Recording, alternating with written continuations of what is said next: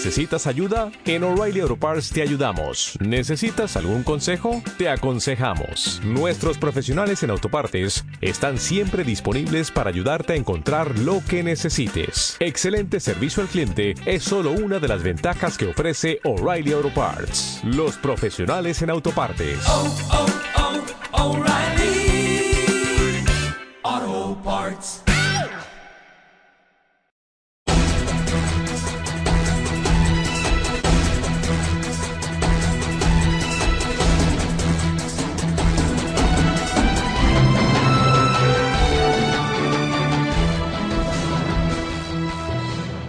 Bienvenidos a nuestro informativo semanal. Hoy es domingo 26 de octubre. Ya sabe que siempre le actualizamos sobre el acontecer eclesial. De una vez comenzamos con un resumen previo de nuestras noticias. El Papa emérito Benedicto XVI ha enviado un mensaje a los alumnos de la Universidad Urbaniana, recordándoles que renunciar a la verdad es letal para la fe. El sínodo sobre la familia ha concluido y todavía sigue generando noticias y polémicas. Unos y otros se consideran vencedores y algunos incluso descalifican duramente a su adversario. El cardenal Müller, prefecto para la doctrina de la fe, ha negado que en la misa de beatificación de Pablo VI rechazara saludar al Papa, tal como se había afirmado en algunos medios de comunicación. Los episcopalianos, la rama podríamos decir más progresista entre las comunidades cristianas, cada vez viene en caída libre. Desde 2001 han perdido casi más del 50% de sus fieles.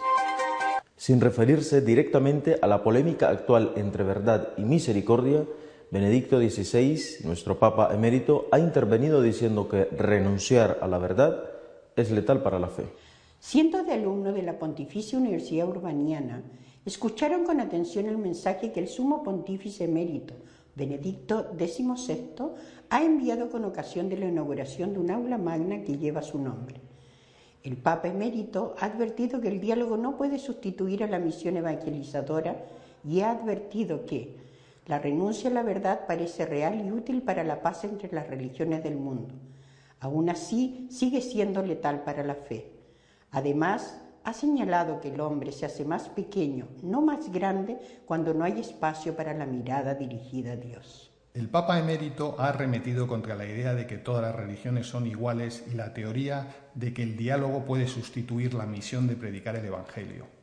Pero ¿todavía sirve? Se preguntan muchos hoy dentro y fuera de la Iglesia. ¿De verdad la misión sigue siendo algo de actualidad? ¿No sería más apropiado encontrarse en el diálogo entre las religiones y servir juntos la causa de la paz en el mundo? La contrapregunta es, ¿el diálogo puede sustituir a la misión?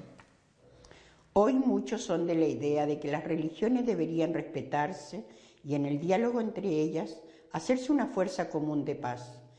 En este modo de pensar, la mayoría de las veces se presupone que las distintas religiones sean una variante de una única y misma realidad, que religión sea un género común que asume formas diferentes según las diferentes culturas. La cuestión de la verdad, esa que en un principio movió a los cristianos más que a nadie, viene puesta entre paréntesis. Esta renuncia a la verdad parece real y útil para la paz entre las religiones del mundo, y aún así sigue siendo letal para la fe. En sus inicios, la misión cristiana percibió de modo muy fuerte sobre todos los elementos negativos de las religiones paganas que encontró. Por esta razón, el anuncio cristiano fue en un primer momento estrechamente crítico con las religiones. Solo superando sus tradiciones, que en parte consideraba también demoníacas, la fe pudo desarrollar su fuerza renovadora. En base a elementos de este tipo, el teólogo evangélico Karl Barth puso en contraposición religión y fe. Dietrich Bonhoeffer retomó esta impostación pronunciándose a favor de un cristianismo sin religión. Se trata sin duda de una visión unilateral que no puede aceptarse. Por otra parte, Benedicto XVI ha recordado que no anunciamos a Jesucristo para que nuestra comunidad tenga el máximo de miembros posibles, y ni mucho menos por el poder. Hablamos de Él porque sentimos el deber de transmitir la alegría que nos ha sido donada. Cuando Andrés encontró a Cristo, no pudo hacer otra cosa que decirle a su hermano, hemos encontrado al Mesías. Y Felipe, al cual se le donó el mismo encuentro, no pudo hacer otra cosa que decir a Bartolomé que había encontrado aquel sobre el cual habían escrito Moisés y los profetas. Explicó. Benedicto XVI recordó que la alegría exige ser comunicada, el amor exige ser comunicado, la verdad exige ser comunicada. Quien ha recibido una gran alegría no puede guardársela para sí mismo, debe transmitirla. Lo mismo vale para el don del amor, para el don del reconocimiento de la verdad que se manifiesta. A una semana de concluido el sínodo, este sigue generando ecos. Ha habido tensiones y enfrentamientos, algunos incluso muy duros. Se han publicado las cifras referentes a 2013 de The Episcopal Church, la rama en Estados Unidos de la Comunión Anglicana, considerada un paradigma de las iglesias progresistas. Esta denominación, que antaño fuera una de las grandes iglesias en Estados Unidos, hoy cuenta con 1.866.000 adherentes declarados, de los que 623.000 son practicantes. La doctrina abierta e inclusiva de los episcopalianos en los últimos años no atrae fieles. En el siglo XVI, el anglicanismo aceptó el clero casado. En 1930 aceptaron la anticoncepción. En 1976 aprobaron el clero femenino. En 1989 se ordenó la primera obispa episcopaliana.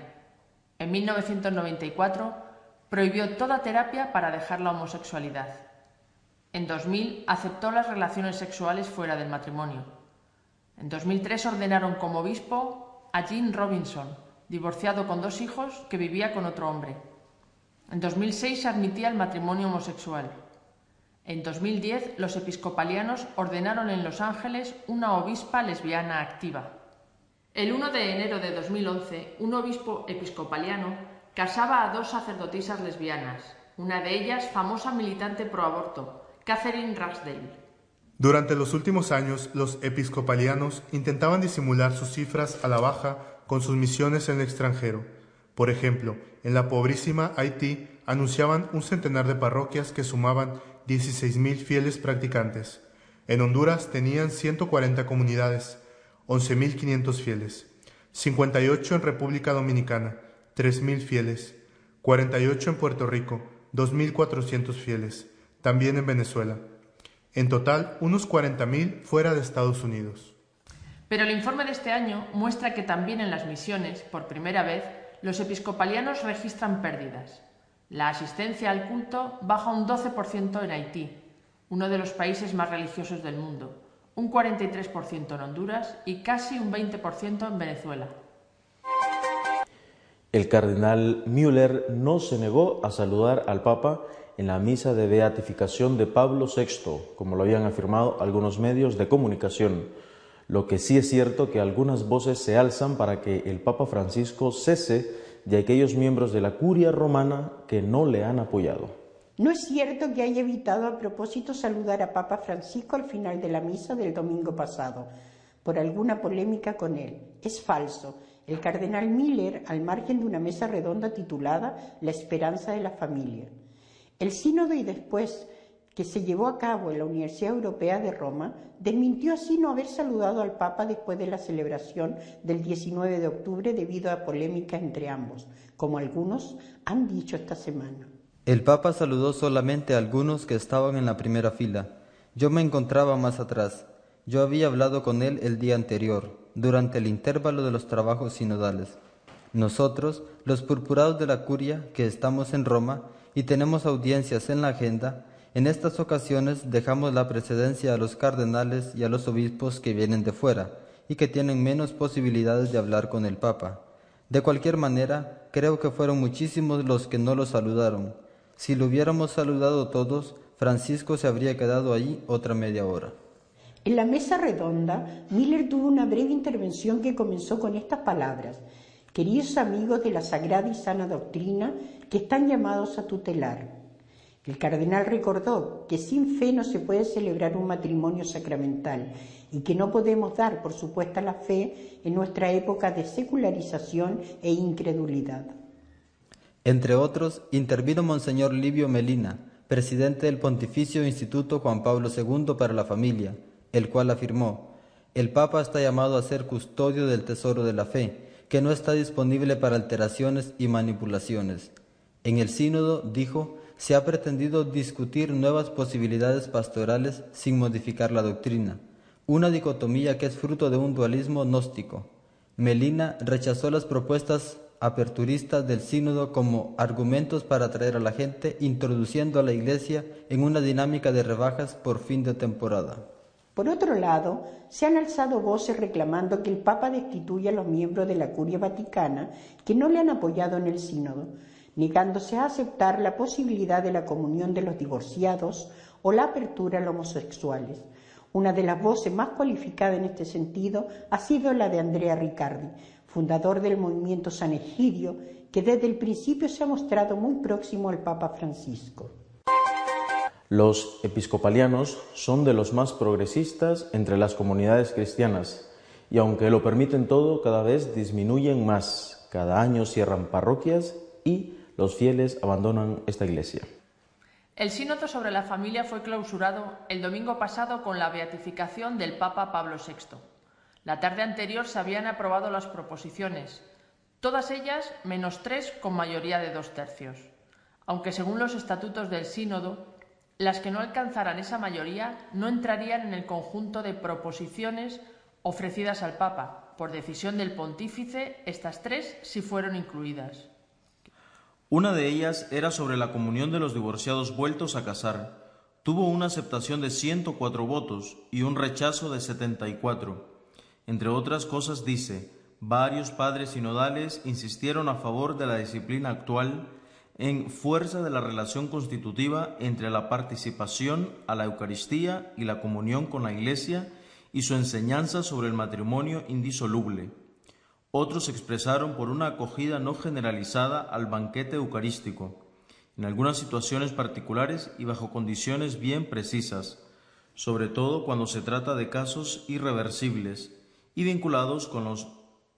El artículo sobre los homosexuales tampoco logró los dos tercios, tuvo 118 votos a favor y 62 en contra, aunque en este caso probablemente fueron los más progresistas los que lo rechazaron, pues consideraron que había sido devaluado con respecto a la formulación originaria, mucho más favorable a los homosexuales y al matrimonio entre ellos. Otros se expresaron por una acogida no generalizada al banquete eucarístico, en algunas situaciones particulares y bajo condiciones bien precisas, sobre todo cuando se trata de casos irreversibles y vinculados con obligaciones morales para con los hijos que sufrirían violencias injustas. El eventual acceso a los sacramentos debería ir precedido por un camino penitencial bajo la responsabilidad del obispo diocesano. Otro que ha intervenido ha sido el cardenal de Paulis, para el cual, durante el sínodo, se experimentó una confusión difícil de mantener a raya. Se escucha más a la gente que las verdades de fe. Pero la Iglesia debe comunicar una verdad recibida desde lo alto y no acontentar las orientaciones de la opinión pública. En el sínodo se hicieron demasiadas referencias a la pastoral. La praxis debe respetar los principios, no se puede concebir alejada de la doctrina. Pasado el sínodo, la polémica se ha mitigado sin desaparecer del todo. Merece la pena destacar las duras acusaciones efectuadas por Monseñor Víctor Manuel Fernández, rector de la Universidad Católica de Argentina y muy próximo al Papa Francisco. Calificó a los líderes de la oposición a que se diera la comunión a los divorciados como fanáticos muy agresivos, que usaron un tono agresivo, irritado, amenazante. A continuación, la actualidad comentada de esta semana. Esta vez el Padre Santiago Martín nos habla sobre el mensaje que Benedicto XVI envió a la Universidad Urbaniana sobre la importancia de la verdad.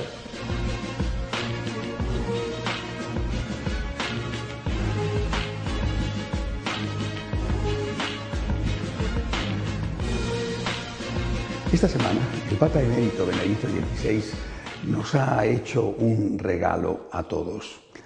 Eh, lo ha hecho mandando un mensaje a la Universidad Urbaniana de Roma que inauguraba una sala de conferencias, el aula magna, mm, que llevaba por nombre eh, Benedicto XVI. Y él ha querido corresponder a esta distinción mandando un mensaje. Ha elegido el Papa emérito un tema mm, importantísimo, siempre importante, la cuestión de la evangelización. La cuestión de la evangelización entre miembros de distintas religiones. Es decir, podemos, debemos evangelizar a personas que tienen otra fe. El Papa se pregunta si eso está o no en contraposición con los esfuerzos colectivos de unir a todas las religiones a favor de la paz. Y se pregunta si esa evangelización, ese ofrecer, nunca imponer, por lo menos los católicos, ese ofrecer al otro el propio mensaje, está reñido con el esfuerzo de trabajar juntos por la paz. Aparentemente, dice el Papa Benedicto, el Papa Emérito Benedicto en su mensaje, aparentemente eh, decirle al otro que no tiene la verdad plena y que la verdad plena la posee uno mismo, eh, estaría reñido con ese esfuerzo por presentar un frente común de todas las religiones por la paz contra el terrorismo. Aparentemente lo mejor sería, y desde luego esto es lo que lleva mucho tiempo intentando imponer la ONU, lo mejor sería renunciar a la posesión de la verdad. Decir que la verdad plena o no existe o es imposible alcanzarla. Y por lo tanto conformarse con resultados más modestos. Yo tengo mi verdad, tú tienes tu verdad, el otro tiene su verdad y en el fondo todas las religiones son iguales. Son caminos marcados por sus orígenes culturales, históricos, son caminos equivalentes, parecidos, para llegar al único fin que sería la unión con Dios o con los dioses, porque hay religiones que son politeístas. Por tanto, eh, aparentemente, repito, según la ONU eh, promueve, aquí en España lo hizo eh, con mucho fervor el presidente Zapatero con aquello de la alianza de las civilizaciones, lo mejor que pueden hacer las religiones es renunciar a la evangelización, renunciar a la misión no solamente intentando convertir a su religión a personas que tienen otros credos, sino también intentando, renunciando a convertir a los que no son creyentes, los que no tienen ningún tipo de fe. Solamente así la religión podría ser un elemento, un instrumento, una herramienta constructiva para la paz. De esta forma, así se dice, cuando una religión pretende tener la verdad, aunque no la imponga, sino simplemente la ofrezca, ya está generando tensión, ya es negativo para la paz, ya es un elemento de distorsión, un elemento que puede generar conflictos al margen de lo que después en cada caso concreto hagan los seguidores de la religión. Es decir, habrá seguidores de una determinada religión que quieran evangelizar, misionar por la fuerza y otros que renuncien a la fuerza, pero aún así Decir que se tiene la verdad plena ya es contrario a las buenas maneras que tienen que imperar entre todos para conseguir la paz. Esta es la tesis de la ONU, esta es la tesis de la alianza de las civilizaciones, esta es la tesis de muchos, también algunos de ellos dentro de la Iglesia. El Papa emérito Benedicto afronta la cuestión y dice claramente que es una frase de esas a las que nos tenía acostumbrados el maestro Ratzinger renunciar a la verdad es letal para la religión.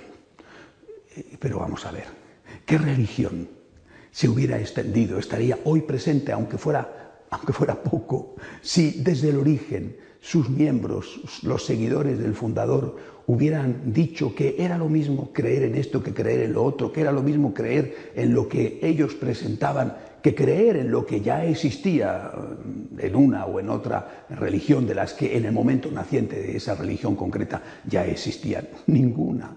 No hubiera existido ninguna religión que hubiera salido de las, de las cuatro paredes de la casa del fundador. Porque la religión, cualquier religión, está convencida de que tiene la verdad eh, por eso precisamente la religión se ha ido expandiendo, cualquier religión. La diferencia no está, por lo tanto, en si la religión tiene o no que misionar o tiene que renunciar a la misión, a la evangelización.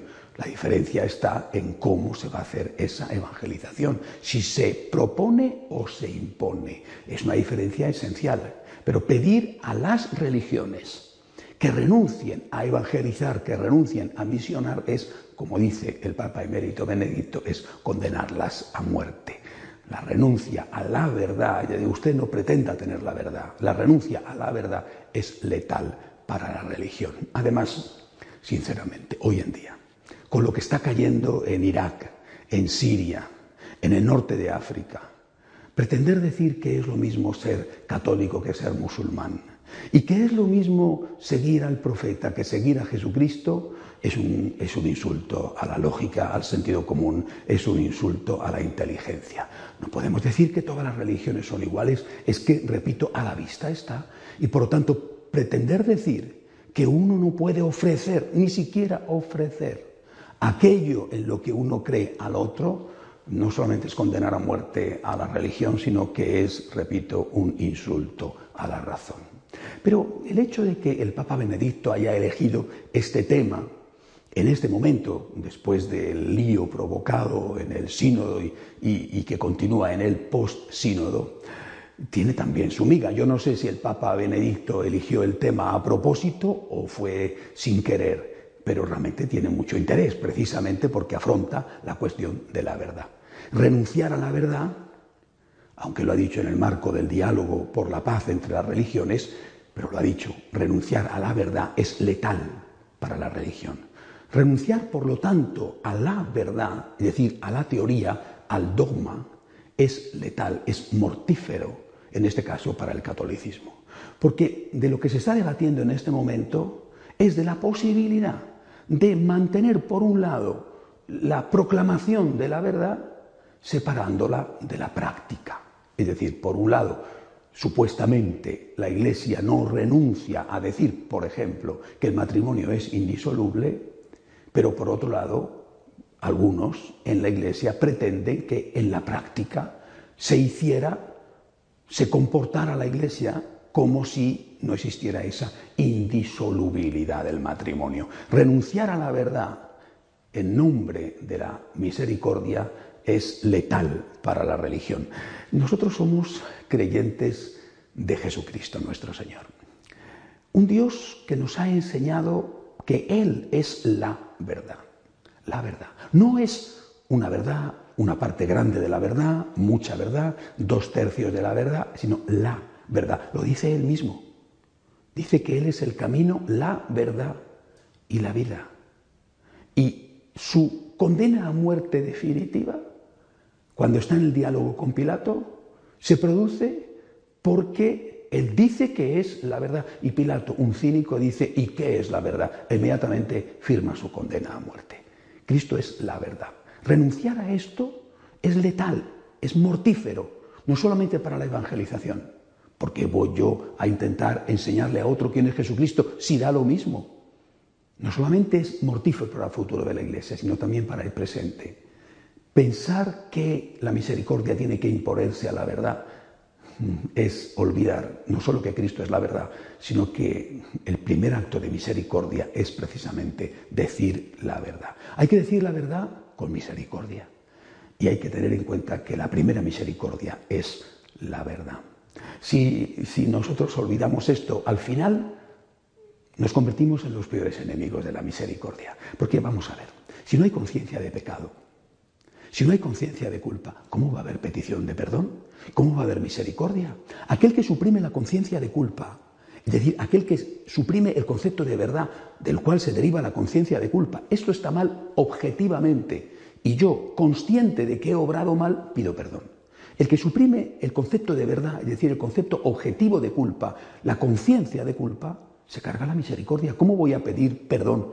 ¿Cómo voy a pedir misericordia por algo que pienso que no he hecho mal, solamente podré pedir misericordia cuando soy consciente de que he obrado mal. Entonces pido perdón y entonces obtengo el perdón, obtengo misericordia. Resulta que al final el enemigo mayor de la misericordia es aquel que renuncia a presentar la verdad.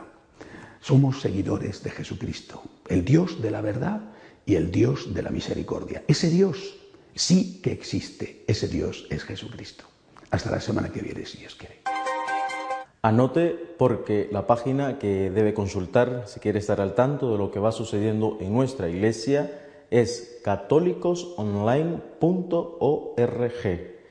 Nosotros llegamos al final de nuestro informativo de esta semana y hasta la próxima si Dios quiere.